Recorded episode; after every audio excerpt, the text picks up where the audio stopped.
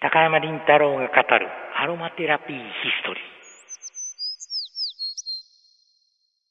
ー。アロマテラピー黎明期よりジャンバルネ博士ロバート・ティースランドの著作や声優辞典など30冊以上もの書籍の翻訳や執筆を手掛けた高山林太郎氏まさにアロマテラピー界の一響きともいえる高山氏がアロマテラピーの歴史を語ります、えー、8月のですね24日25日に高山林太郎先生の、沖縄での講演会対話会が行われました。そこでですね、いろいろまあいろんな話が出たんですけれども、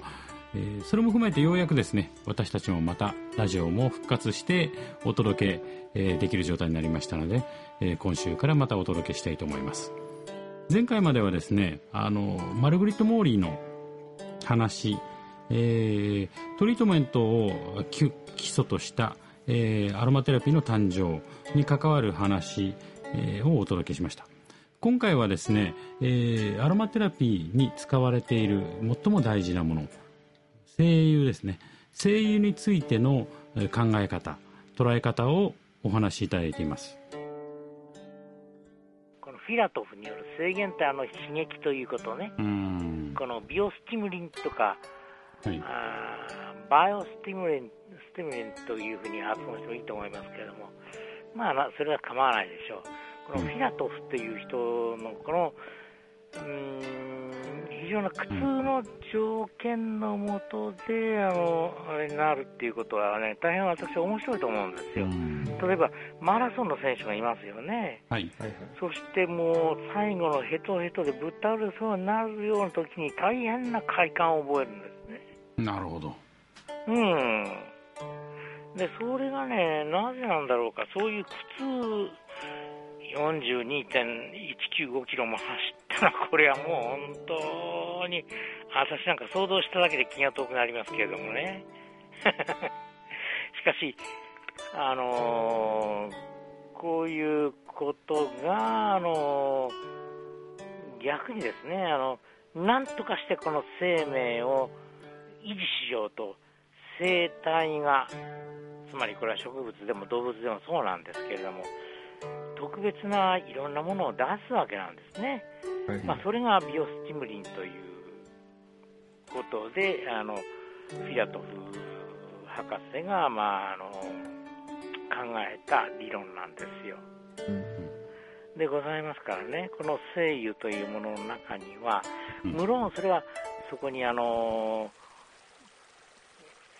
あのテルペンとかフェノール、テルペンといったいろんなものがありますから、テルペン類、それからフェノール類、ケトン類、まあ、いろんなものが入っています、うん、アルデヒド類、まあ、さまざまなものが入っておりますけれども、その A 成分、B 成分、C 成分、なんとかなんとかって言って、X 成分まで加えて、そして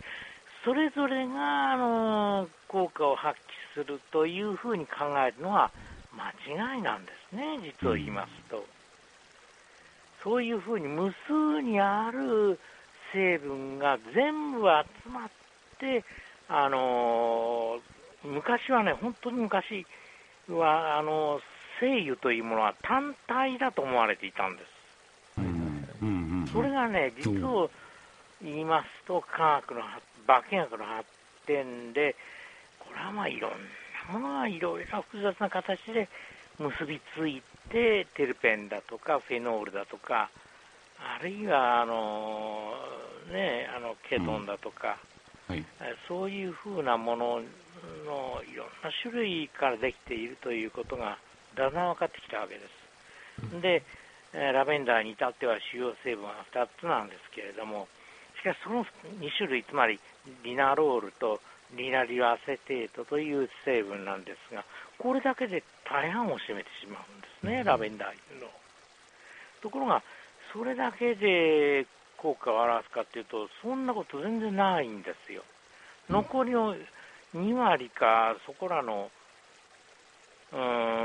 成分の中にも800を超すようなものすごく多くの成分が含まれているそういうものが総合的に人体に働いて効果を発揮しているということがだんだん分かってきたわけです。それは非常にあの大切なことでございまして、何という成分が入っているんですかっていうようなことをやたらに聞く人がいますけれども、そんなことはね、これから100年、500年とこう経っていったら、ものすごく増えるかもしれませんね、名前も付けられないような成分がたくさん出てくるだろうと思うわけです。けれども、そんな成分を調べたってしょうがないです。きりはないです。うん。うん、なるほど。で、問題は、それをこのジャンバル博士はトータルな声優というような言い方をしてます。はいはいはい、でこのトータルな声優というものを信頼しよう、はい、こういうふうに言ってるんですね。ブログでも書かれてますね、高山先生のブログの中でも。うん、です。からねあの、このトータルな声優というふうな言い方をし,、しているのは、あのある意味ではちょっと危険な言い方かもしれません。しかし、あのー、精油といったって、ガブガブたくさん飲んだりすれば、これはもちろん危険だと思うんですけどもね、うん、適切な使い方をすれば、決してそんな危険なことはない。うん、でもし変なことがあるとすれば、それはその精油に何かインチキな成分が入っていて、それが増量剤として使われているからだというふうに言って差し支えないと思います。うんなるほど。それはあの天然の薬物というものは